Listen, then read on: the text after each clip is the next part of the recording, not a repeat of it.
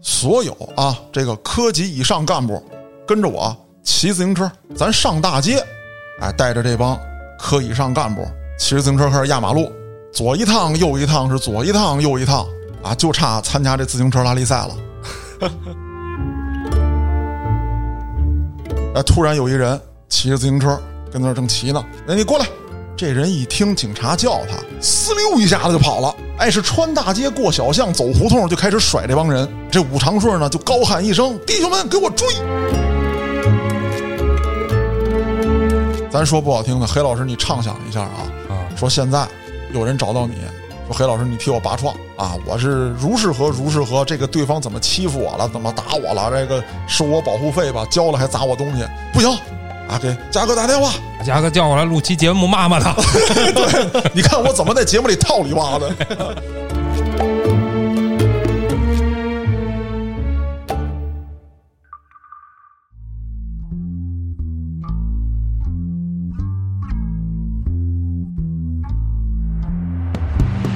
欢迎大家收听《后端案内人》。如果您有比较离奇的案件，愿意和我们分享，可以在微信公众号中搜索“后端组”，里面有小编的联系方式，您可以通过小编加入我们的微信群，欢迎您到群内与我们聊天互动。我是主播嘉哥。我是啊黑羊，我是小俊，首先，咱欢迎小俊啊，是，头一次做客案内人，哎，这个好不容易大老远来了，嗯，咱们每个节目都串一下，哎，混个脸熟。混个生熟哦，他的声儿还行啊，是吧相当不错。都市传说，好些人都听了啊。我说不好意思了都，黑老师，你知道小俊来到咱们案内人啊，我比较开心的是什么吗？啊，终于有东北话对标了。小俊那个可能不太标准， 是他这个主要原因不是不标准，是没有我梗一是没你梗，二他这也不是东北啊！对人，对对，人家人家小俊确实不是东北人啊，咱这儿得说清楚。小俊自我也介绍过了啊，对对，对离得比较近而已。你想啊，黑老师，今天有两个口音相近的人一起说案子，嗯，那今天这个案子就必须是东北的天津的。哎呦这个案子呢，是咱们一位听众啊特意点播的，啊，有意思。想听哎，你可以说它是黑恶势力啊，你也可以说它是反腐打掉的一个大老虎。哦，那塔斯 C 呢？ 行了，你就别学这个借尼玛啊！好，咱正常点啊。 啊，这人啊，在天津市啊，号称叫五爷，哦，但不是一二三四五的五，武打的武， 哎，就是金门第一的那个五。我知道了，哎，原名呢叫武长顺，汉族人，一九五三年一月出生，天津人，学历还不低啊，有这个工商管理学的硕士。不是五几年有工商管理学，操了不是这他后来嘛，他哦后来取得这些成绩嘛，哦啊，工商管理学的硕士，哦，工学博士，呵，高级工程师。人才啊，那对啊，一九七零年五月参加工作，一九七三年的九月加入中国共产党。哦呦，那这人刚才说了他的参加工作的年限，他的入党年份，又说了他的学历。那这人是什么职务呢？嗯，天津市公安局党委书记、局长、哎呦，市局局长，市局局长，好家伙！而且还是天津市政法委的副书记。不过话说回来啊，嗯这么正的一个人物，怎么起了个五爷这么个别称呢？哎，那这咱们就得好好说道说道了。为什么起名叫五爷？第一呢，这天津人啊，他有一个习惯。就爱叫爷，哎，你比如黑老师，黑爷、哎，哎黑爷可有点别扭藏爷，哎， 啊，他好这么叫，回话呢就得回哎，您爷爷爷爷，什么玩意儿？您爷啊啊爷您是爷爷爷意思说就是天津话，它不也跟北京似的，有时候吞字儿嘛。啊，其实想表达的就是您是爷，哎，啊爷爷爷，不能说俩，哦，我还琢磨怎么断句呢，啊有点您呀呀呀呀，一个是出于这种原因，再有一个呀、嗯，咱说实话，这位曾经的领导干部刚上任的时候，那也是雷厉风行，哦，为百姓当家做主，而且对于这个犯罪分子钢铁手腕，所以得了个“五爷”的称号。当年还不知道有钱人的快乐。哎，嗯，那咱举几个小例子吧。您说他刚开始啊，也不是说市公安局的局长那肯定的，啊，对空降的。他这一路怎么走来的，咱们待会儿再说。单举他在担任这个交通部门的主管领导的时候干的这个举措，嗯，天津的朋友啊，还有去过天津的朋友都知道，天津市的这个道路交通啊很有特点，好多路它都是斜不腔的，对，单行线又特别多，是，不好走。那在上世纪九十年代啊，或者说八十年代末到九十年代初这一段时间，更不好走。更不好走，汽车、行人、自行车混杂在一起，嗯，经常发生交通事故。前几任领导啊，都是出事儿了我处理，嗯，哎，谁的责任归谁，底下的交警呢也尽量抹抹稀泥，咱就哎别别弄大喽，哎，没有这筋断骨折的，哎，没有这个出人命的，咱就一抹吃过去就完了。差不多就得了。哎，可咱说这五爷，哎，上任之后一看，咱这交通状况这不行啊。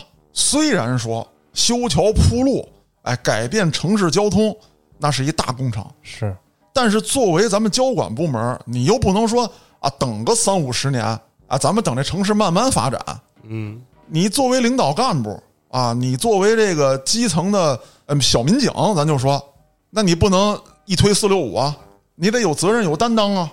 而且咱还不能说一当领导一拍脑门儿说打明儿起啊，自行车一过红绿灯就给我扛着走，怎么办呢？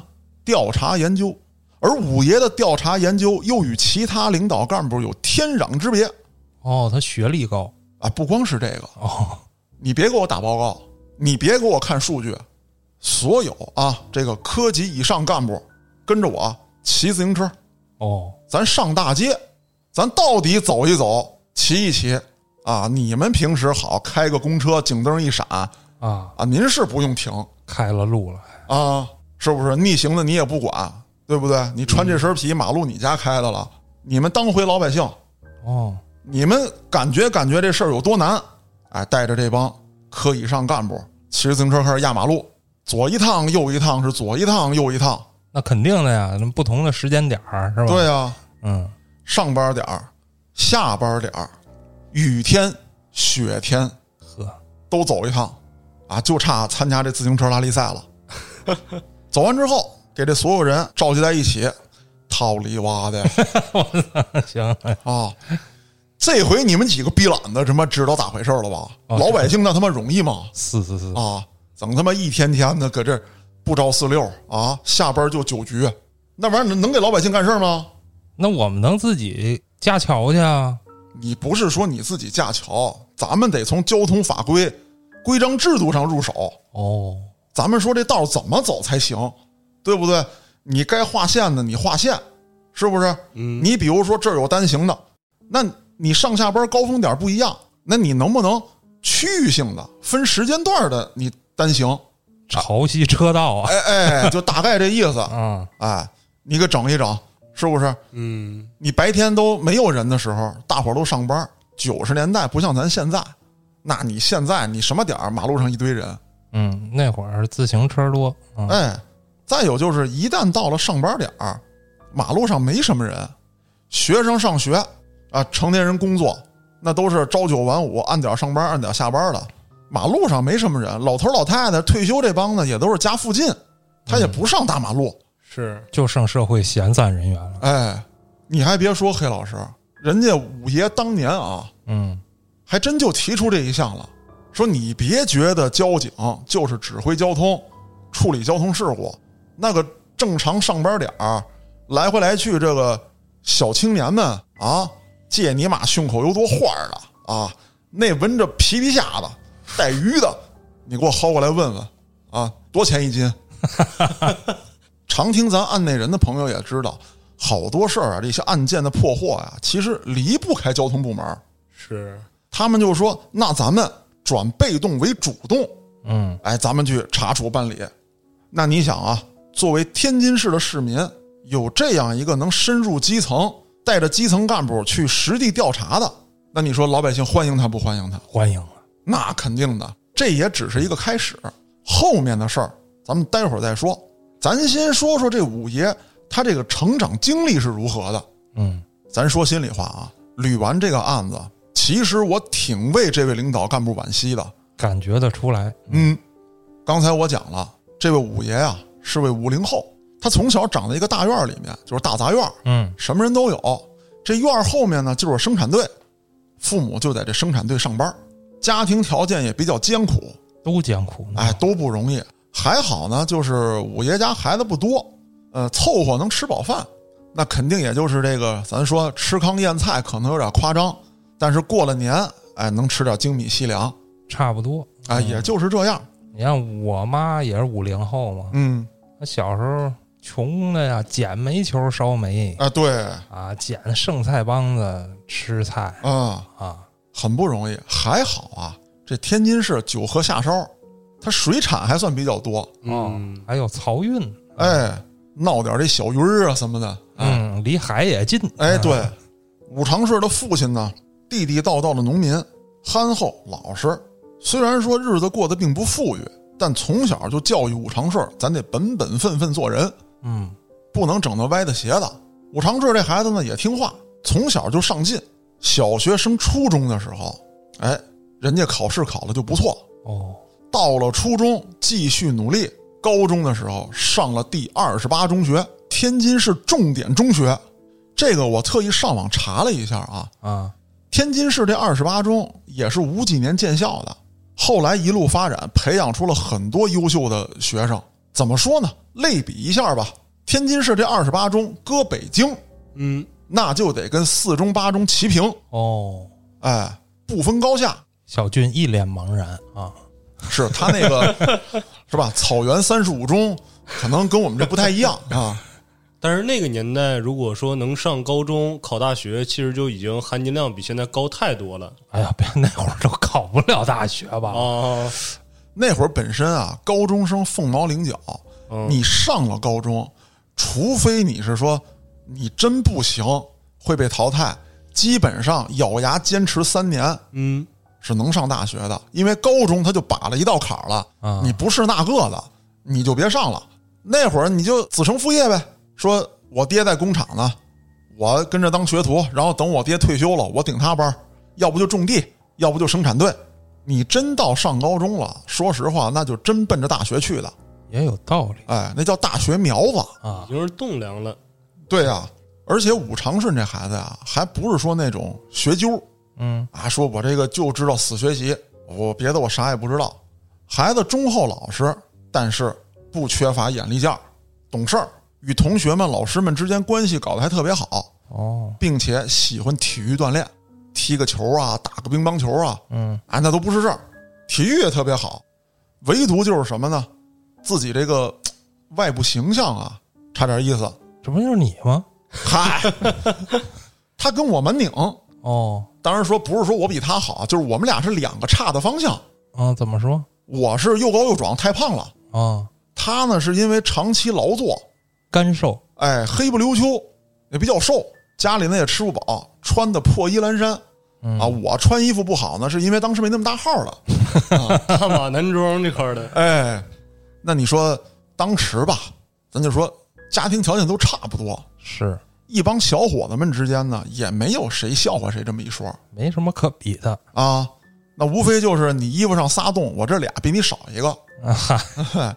可是这事儿别沾姑娘。哦，高二那年，武常顺是看到了一位如花似玉的大姑娘，又狗狗又丢丢丢，哎呦，太棒了，这个漂亮啊！ 行了，跟你见着了似的， 真咬牙切齿都。这姑娘不仅仅是校花，嗯，家庭背景也好，市领导家的千金小姐，哦，那玩意儿对不对？咱也都知道，现在一说你爹要牛逼，你低调点儿，嗯否则你咱们操坑爹。是那会儿不讲究这个，是，那会儿没网，主要哎， 对对，啊，一到刮风下雨，嗯来吧，司机把我这闺女送学校去，嗯，接一接。那会儿说不好听的，一个大杂院儿，谁家有辆自行车，那夏天乘凉的时候都且吹牛逼呢。啊，人家高中生有辆锃新的自行车，那全学校可都没有啊！还不齐是吧？哎，坐后座 儿，放学鸡脯开过来， 往后备箱一扔，对，那你说这姑娘谁不喜欢？那他得多自卑呀、可不是吗？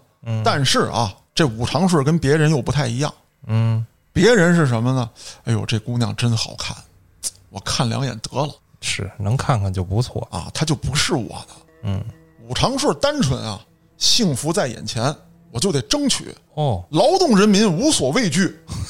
好家伙就是我得得着他呀。对呀、谈谈吧。啊， 怎么谈啊？说有一天放学，哎，这姑娘推着自行车从学校里出来，一边推一边哼着歌，让我们荡起双桨。下课别开枪，是自己 人。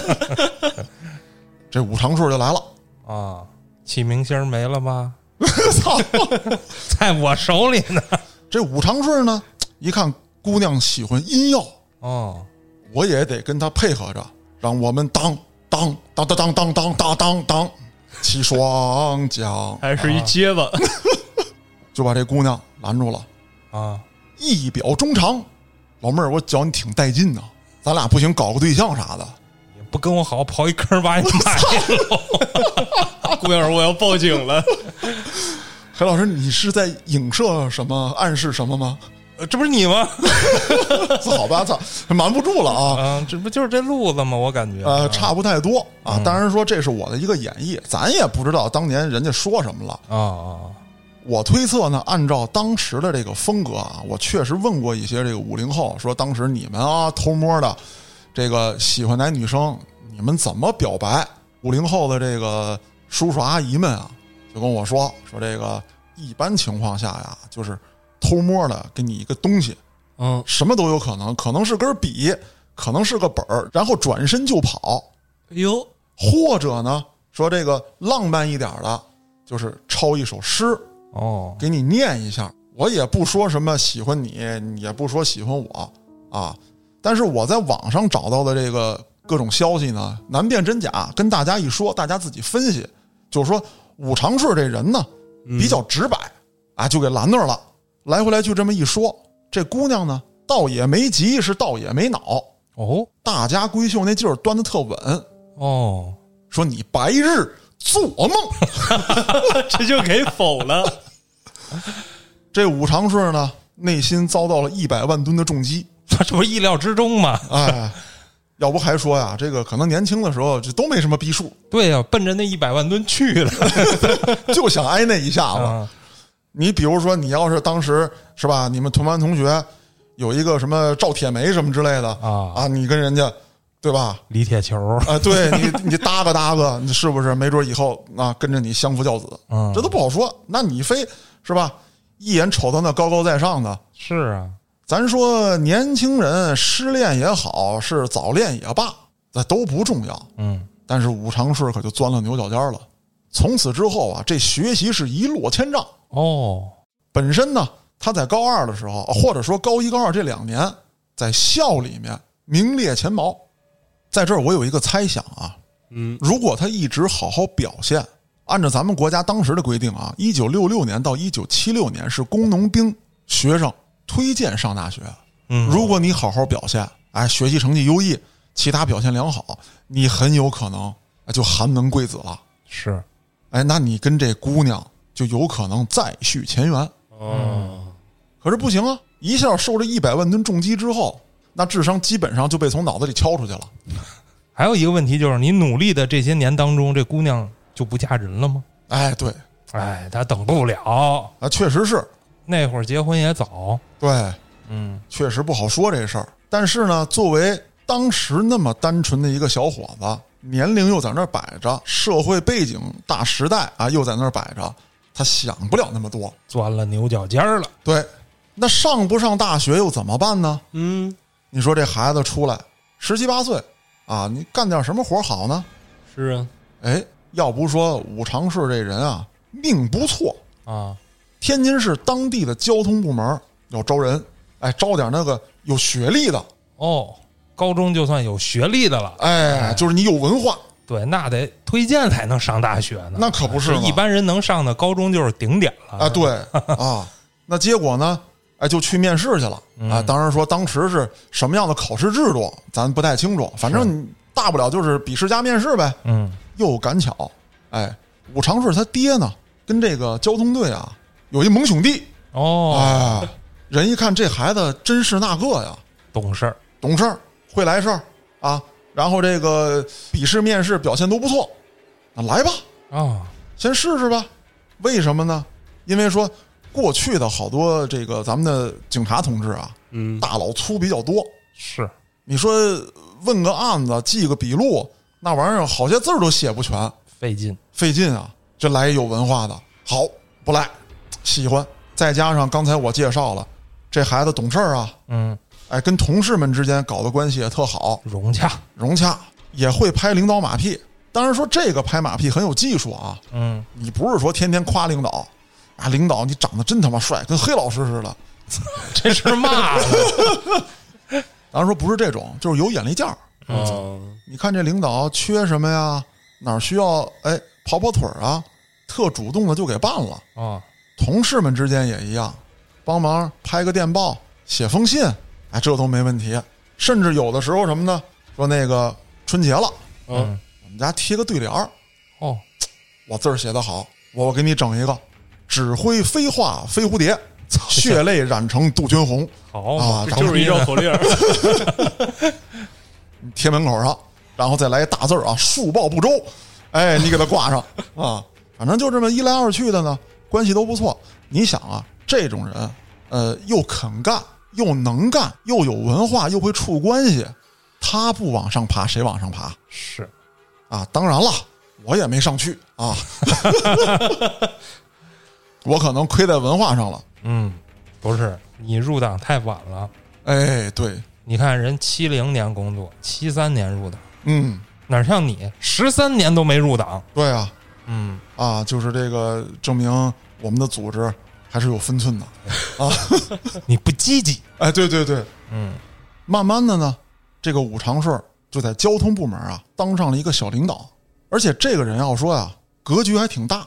刚才给大家举那个小例子的时候，已经说了，人家讲了，说你这个交通部门，你别天天就盯着这个，啊，谁骑自行车、呃闯红灯了，嗯啊，哪个开汽车的这个啊走单行线了，你别老盯着这个。交通啊，是破获很多大案重要的地方，哦，哎，给我盯紧了，可疑人员是吧？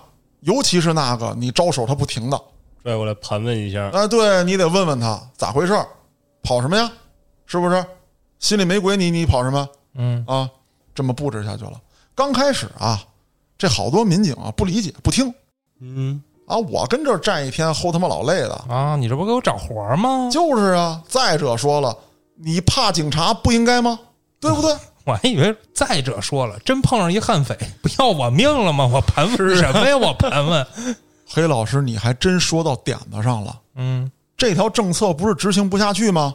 好，这时候武长顺已经当了领导了吧？嗯，领导带队，我直接上街，你们不问我问，呵，赶巧了， 就逮着一个， 哎，有这么一天嗯，啊，武长顺拿着一个那个镐把子，就指挥交通用那种镐把子， 这是叫 高吧？你不要误导听众就是那个大木头棍子，啊！上面刷一圈白，刷一圈红，是吧？啊，万物皆可镐把子，哎，对，那姐也就一棍儿 小一点锯折了的镐把子，好，啊，拿着这个指挥呢，你往左走，你右边，你停下别动，来，你十个蹲起啊！啊，他妈人工红绿灯嘛，哎，就跟着指挥呢。哎，突然有一人啊，这个骑着自行车，胳膊上一大花臂，哦，头发半拉遮着脸，我现在不是这样，你 别这么说了。骑一小黄车，嗯，哎，跟那儿正骑呢。哎，你过来！这人一听警察叫他，嗯，呲溜一下子就跑了。哦，哎，是穿大街过小巷，走胡同就开始甩这帮人。这武长顺呢，就高喊一声：“弟兄们，给我追！”嗯，自己一马当先冲在前面。后来跑着跑着啊，嗯，这后面的兄弟都没了回家了，啊，就是哎一看四点五十开始追啊，哎五点下班啊，走了啊，弟兄们，明儿见啊，明儿见，哎，早上上班别迟到啊。哎，啊，其实不是，就是确实没追上。当然啊，也不排除有一些人偷奸耍滑。是其实这个心态我也理解，就是想啊，说你想这个往上爬，嗯，对吧？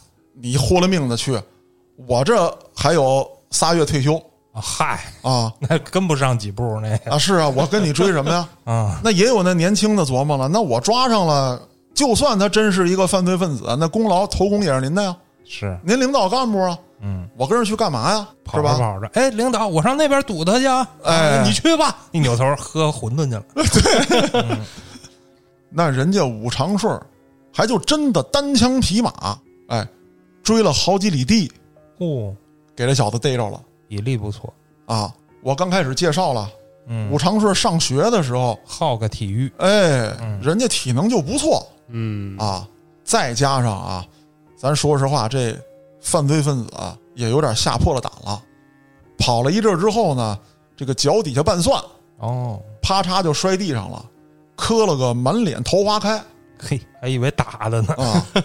武长顺就拿着指挥交通这镐把子就过去了，操你妈的，哦打这儿跑，狗腿打折你！哦，哎，一顿歇，立功了。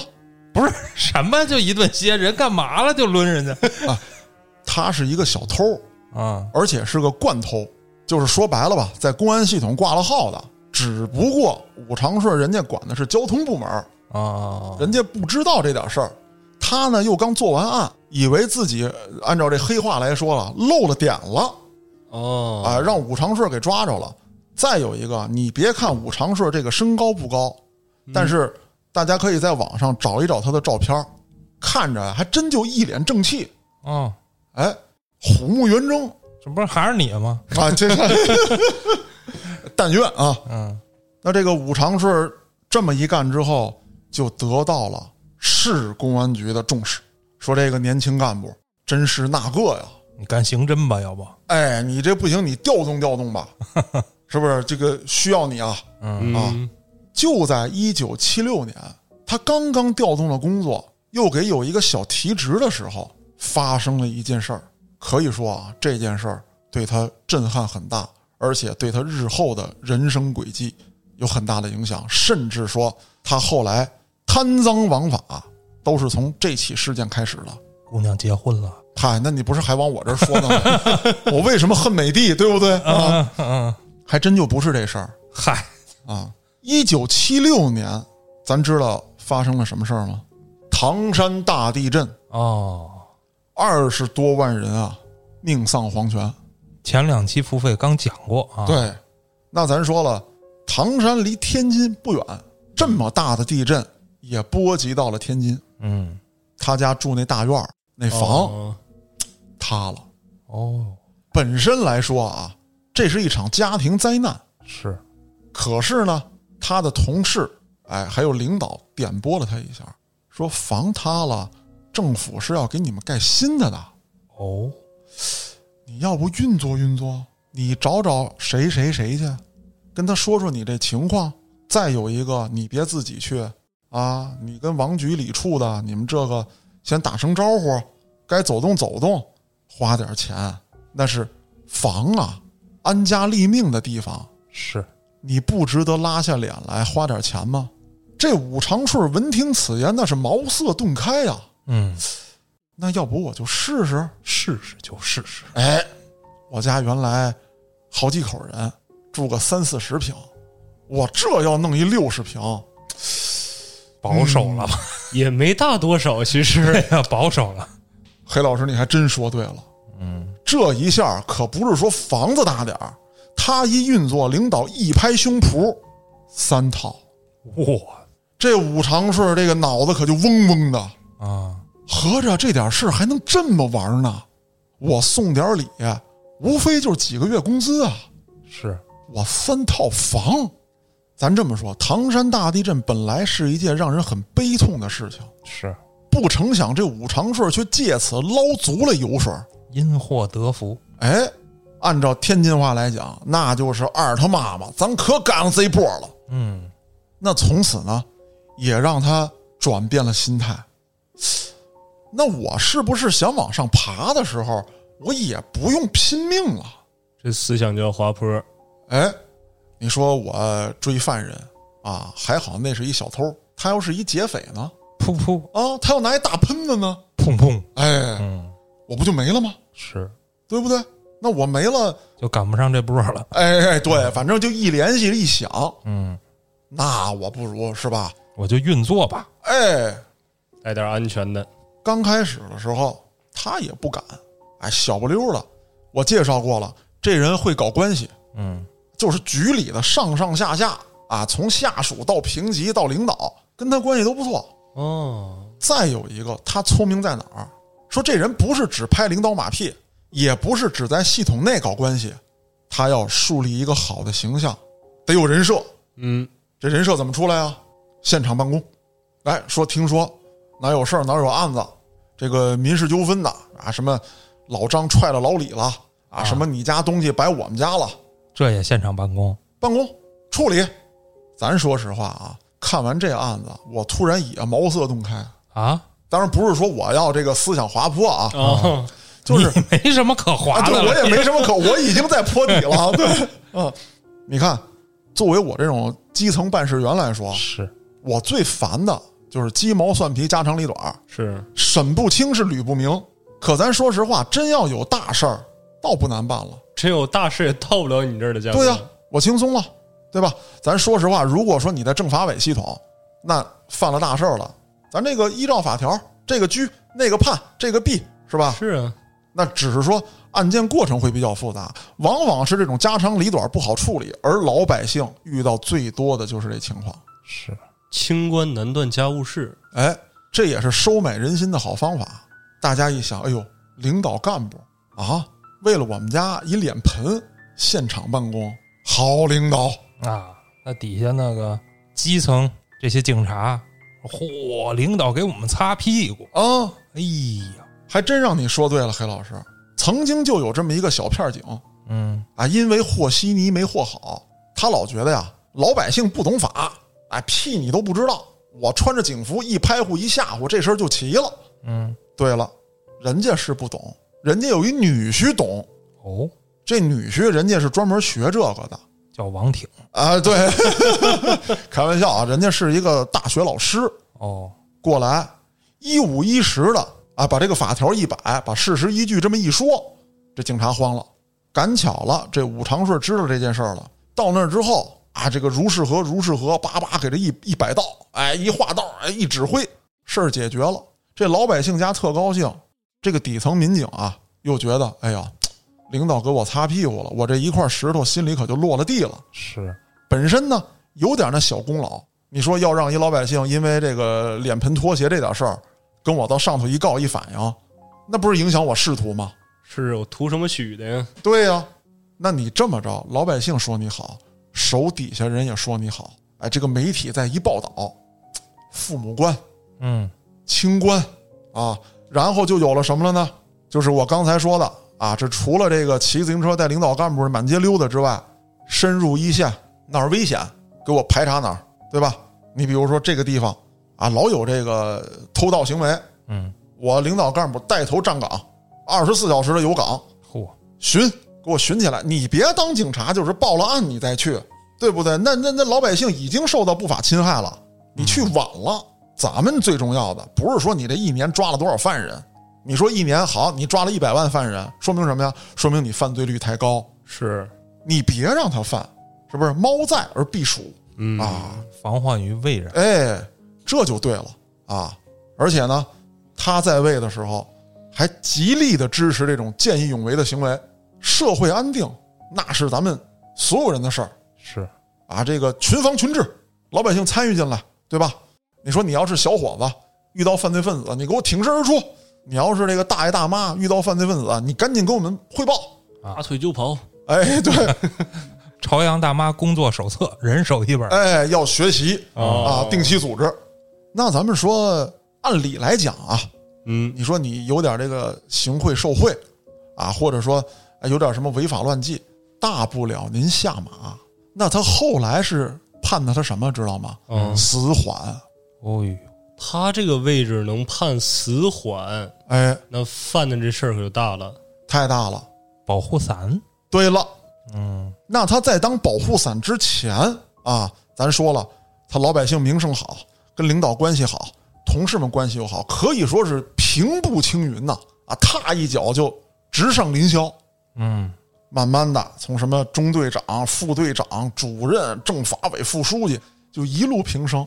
他得来钱吧？是啊，你打关系也得有钱吧？嗯咱就说啊，我领导干部挣得多，你挣那点钱不够你送礼的，咱得有资方，哎，咱资方怎么办？怎么来钱？他还很聪明，他没像咱们原来讲案内人里面好多这领导干部给黑恶势力充当保护伞，他确实也当了，但是他当的更聪明。这个怎么说？比如说啊，我是这武长顺，嗯，小俊、黑老师，咱们是哥们儿，嗯，你们注册几个公司，咱们申请发明啊专利，哦，这专利都是干嘛的呢？啊，当然说你发明永动机这事儿我管不了啊。小俊，你发明一个这个这酒啊，老倒倒不干净，哎，老能喝，这这也管不了。警用装备，哦，这我说的算也是，啊，我说够进谁家的就够进谁家的。然后比方说吧，咱们再拉上一人儿啊，这个道爷也弄啊，你们仨公司打得跟热窑似的，还得、啊互相抢。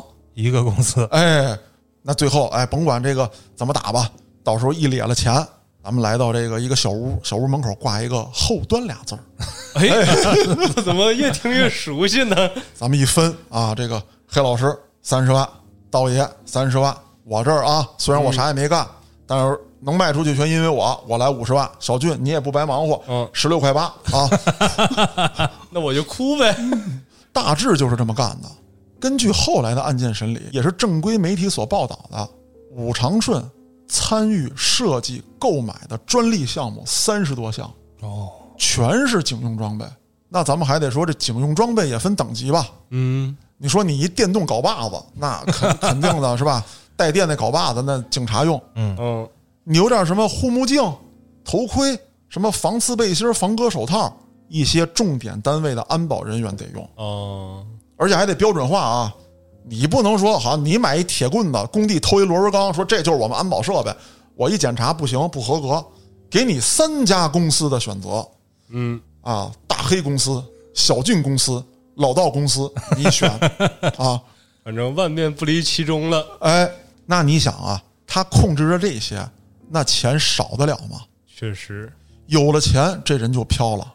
说我现在在天津市，翻手为云，覆手为雨，有这么夸张吗？你想啊，他是什么？他是政法委的副书记，哦，公安局局长哦说到这儿了已经啊，啊，那那是当时已经坐到这个位置上了。说套里挖的啊，你是哪儿的？你是什么工商的？啊，你是啥卫生的？啊，虽然说咱们平级，坐在一个桌子上吃饭，我端起酒杯抿一口，你得给我干了，为啥知道不？因为我那电动镐把子，哎，说整不好我就给你装走。我是弟弟，啊，你们谁都不干净，反正也啊，对，而且他手底下，咱说实话啊，这个保安公司，那你是说注册就注册的吗？嗯对不对？这都属于特行科了啊！你注册一保安公司，你咋地的，你都得经过我。那好，这些保安公司有一些是明面上的正规保安，嗯，有一些是什么呢？五十块钱一人儿，哎，嗯，你打手呗。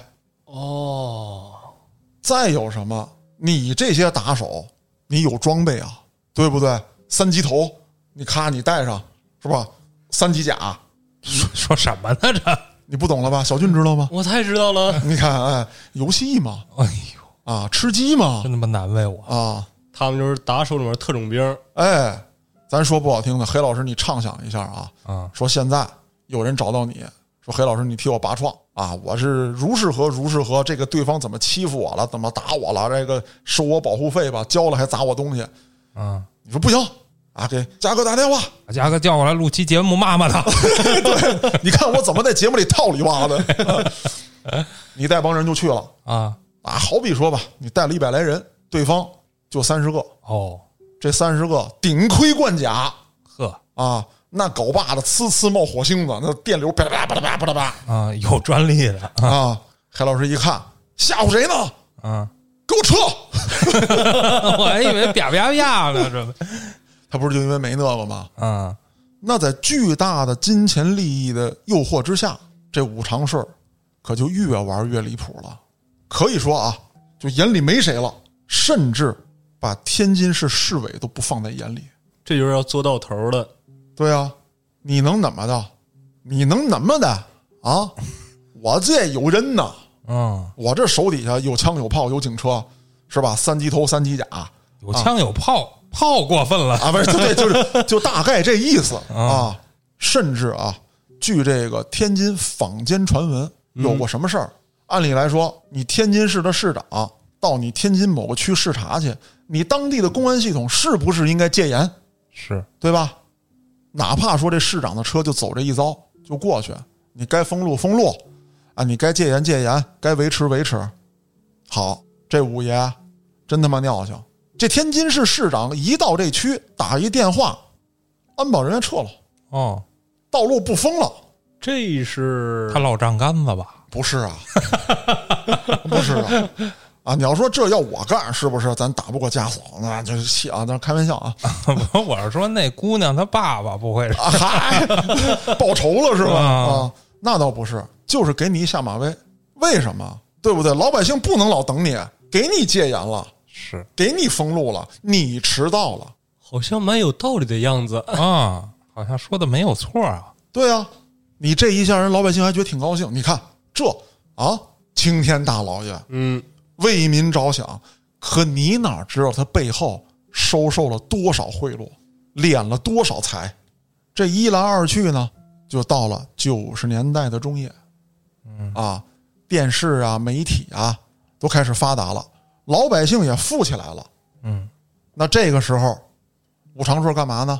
啊，说给我电视台办栏目，啊，讲法律啊，交通法规，给我来案件，给我弄专题栏目。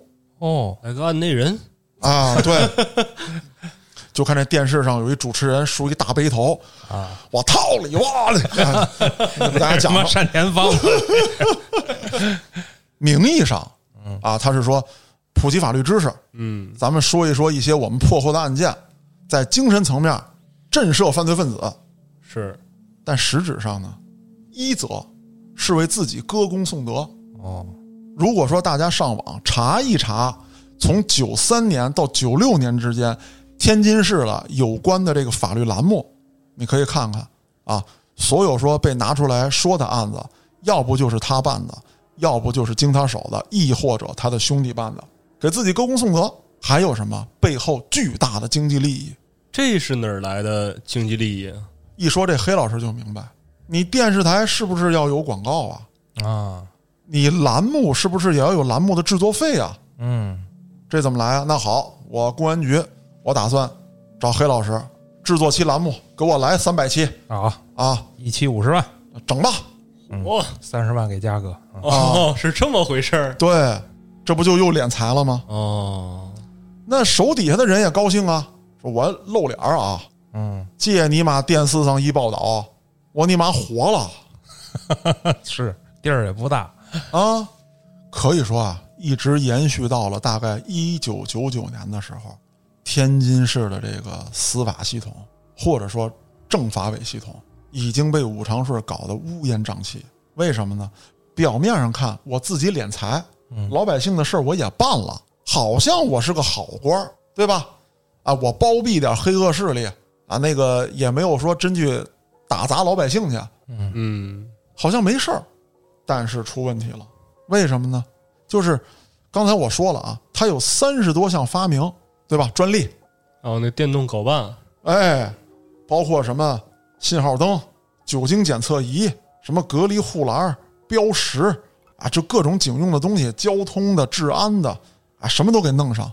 咱说实话，刚开始弄的时候，武常顺只是利用自己的职务之便，给自己的兄弟们开了条绿灯。嗯东西还是能用的东西，确实执法也有需要。嗯，就是一个小范围的垄断嘛，哎，慢慢的就成什么了？反正我大哥五爷位置在这儿，对吧？我给你一镐把子，里头搁两节电池，能怼个灯泡，那你也叫电动镐把子啊？我这反光条是吧？只要是红的白的搁一起，那也叫反光条。酒精检测仪，我他妈说你喝酒了，你就喝酒了，哦，所有东西都开始胡来了，嗯，这治安可就乱了。那我刚才介绍了，五常市连市委领导都不放在眼里，啊说给你撤警卫就撤警卫，市委领导也知道，再不拿掉五常市，就要出大乱子。对，而且自己的能力不够，借着去北京开会的机会，啊，上上边访问一下哎，啊，而且咱按过去来说啊，就类似于这个万人血书，啊，嗯实名举报，从老百姓到领导干部，揭露五常顺的罪行啊，什么你这个东西不合理吧，然后强买强卖，甚至他手下的小弟迫害老百姓。咱比方说，黑老师，你开一个小卖部，嗯卖点儿花生饮料、啤酒、冰棍儿、啊，来俩人，一个大光头一米九多，啊一个大背头一米八几是啊，你这个不安全啊，啊，是不是？你买点这个警示标语嗯啊，然后你看你这店里头，这这这这不行啊，这给我安那个铁质护栏哎哎哎啊，还有你这这也不行，这个这个这个警示灯啊，啊有没有专门的那个电话报警的？哦我家有电话，那是没那不行，犯罪分子给你电话线嘎了呢，哦再买一电话，再铺根线哎啊，就是除了幺幺零，别的什么都没打啊行，啊，夸叽夸叽一算好几万那我关门吧啊，然后这钱花完还不算，啊跟你说啊，每月检查一次，然后每年续交维保费用，哦哦保护费啊哎，人家叫维保费，哦就就是定期检测维修啥的哎，对，坏了我管你换啊，哦然后你一看，好家伙，您弄那护栏儿那玩意儿，小姑娘过去吊着点儿都能给揪下来。啊啥玩意儿啊？那恨不得交粘的，是收我好几千，就反正是屡屡罪行吧。就那那那话就怎么说来着？道爷老说那个叫罄竹难书啊对啊。 二零一三年，中央成立专项组，深入天津彻查此案大哥都混这么多年了，啊。没事儿，哎呦我捋案子捋到这儿的时候，背后一身冷汗。如果说啊，他一直控制好手底下这帮人，别那么作哎，包括说他跟这个市委领导别那么明目张胆的，没准儿这个大老虎现在还潜伏着呢。我觉着就是势力一庞大之后吧，管理啊就特别难。啊，对，为啥呢？你要说咱们正常企业吧，你招聘的这个什么部门经理啊，什么这总监呀、那都是行业精英，是吧？啊对人就是学这个干这个，只能说让你的公司越干越好。那他手底下人不能都是 MBA 吧？那当然了，啊，那不都是混社会的吗？你这混社会的你怎么管他呀？他首先要想到的就是自己的钱包哎，啊。对喽，你想的是你的钱包，人底下人还得想人家自己的钱包。你没准觉着，哎操，咱怎么着整两节电池，这镐把子就也凑合能使。嗯嗯人嗯，下边觉得不行，一节电池就完了哎，对，啊，就这么越弄越完蛋啊。等上面人已经想收手的时候，发现回头太难。他不想收手，其实他只不过就是不想干的这么过分，哦嗯，可能他自己也没想干这么过分对隐。蔽一点儿，啊，只不过他控制不了了。那咱再说这个五常顺啊，他除了这些事儿之外，就刚才黑老师你分析的，他栽跟头还栽在一件事儿上头，嗯，生活作风问题。哦，也可能是因为他上高中时候的那段经历，报复性的。太屁股了，哎呦喂，我就喜欢这女大学生。哦，有的是什么？我给你花钱啊！有的是什么呢？我带你见世面。啊，有的是什么？威胁啊！就有两个这个所谓的警花吧，嗯，刚刚的入职，怀揣着梦想来到了警察队伍啊，准备干一番事业，没想到被领导干了一番事业。哦，那有的人呢是说，哎，我依附于一个大官儿，是，我就当小三儿，我就乐意，嗯，我有权有钱。有的人是什么呢？迫于他的淫威，一看机会来了，我可找着报仇的时候了，啊，对，我实名举证，哎，如是何如是何啊，你当年是怎么怎么跟我说的？嗯，在短视频上拿一身份证儿啊，哎，对，嗯，当时五常市落马的时候啊，天津市的市民已经不再称他为五爷了，啊，就叫他土皇帝，甚至有人戏称呢，他后宫佳丽三千过分了点儿，啊。当然，天津人嘛，是，他一说就就就就评书了，就相声了嗯，啊。我这儿呢也找到了一个数据，据说他有九位私生子那还行，啊，也也也可以了，黑老师，也我很天 多了。没赶上圣斗士啊，这位大老虎一共贪污了多少钱？不太敢想。七十四亿我，七十四后面还得加个亿，亿你存银行，你啥事儿不干了，你可三辈子也花不完。啊！可以说啊，这七十四个亿是他落马之后咱查出来的，哦，他花了多少呢？没查着的还有多少呢？啊，咱这么说吧，他这儿有一小三儿，对吧？买房、买车、买首饰，咱说车房有名有姓，嗯，你能查出来？首饰呢？奢侈品呢？这些小三儿出国玩呢，嗯，不计其数吧？是啊，所以说他的这个贪污数值可以说是不可估量。那对武长顺的审理啊，也是旷日持久，直到二零一七年五月二十七日，武长顺被判处死刑，缓期两年执行，这个案子才算尘埃落地这真是横跨了多少年呀、啊！你想想，从他七呃零年参加工作，一几年落网啊，啊，四、十多年，四十多年，可以说呀，这个天津市啊，一直就是在这个五常市的魔爪之下。当然了，呃，这里面我已经说了，有一部分是天津的一些网友他们在网上发的消息，我已经都点出来了，哪些是非正规报道。那关于这个案子啊，其实收集资料的时候啊，还真挺麻烦，因为所有关于这种高官落马啊新闻报道呢，并不都是浓墨重彩，是只是说一小条儿，可能它占的版面很重要，头版头条，但是文字内容很少。所以说我能总结的东西呢，也并没有像前几期案内人那么细致。那关于这个案子，咱们如果说有天津的听众朋友啊，还想对他发点什么言，可以在评论区留言，也可以通过小编加入我们的微信群，我非常愿意在群内与您交流互动。我是主播嘉哥，咱们下个案子再见，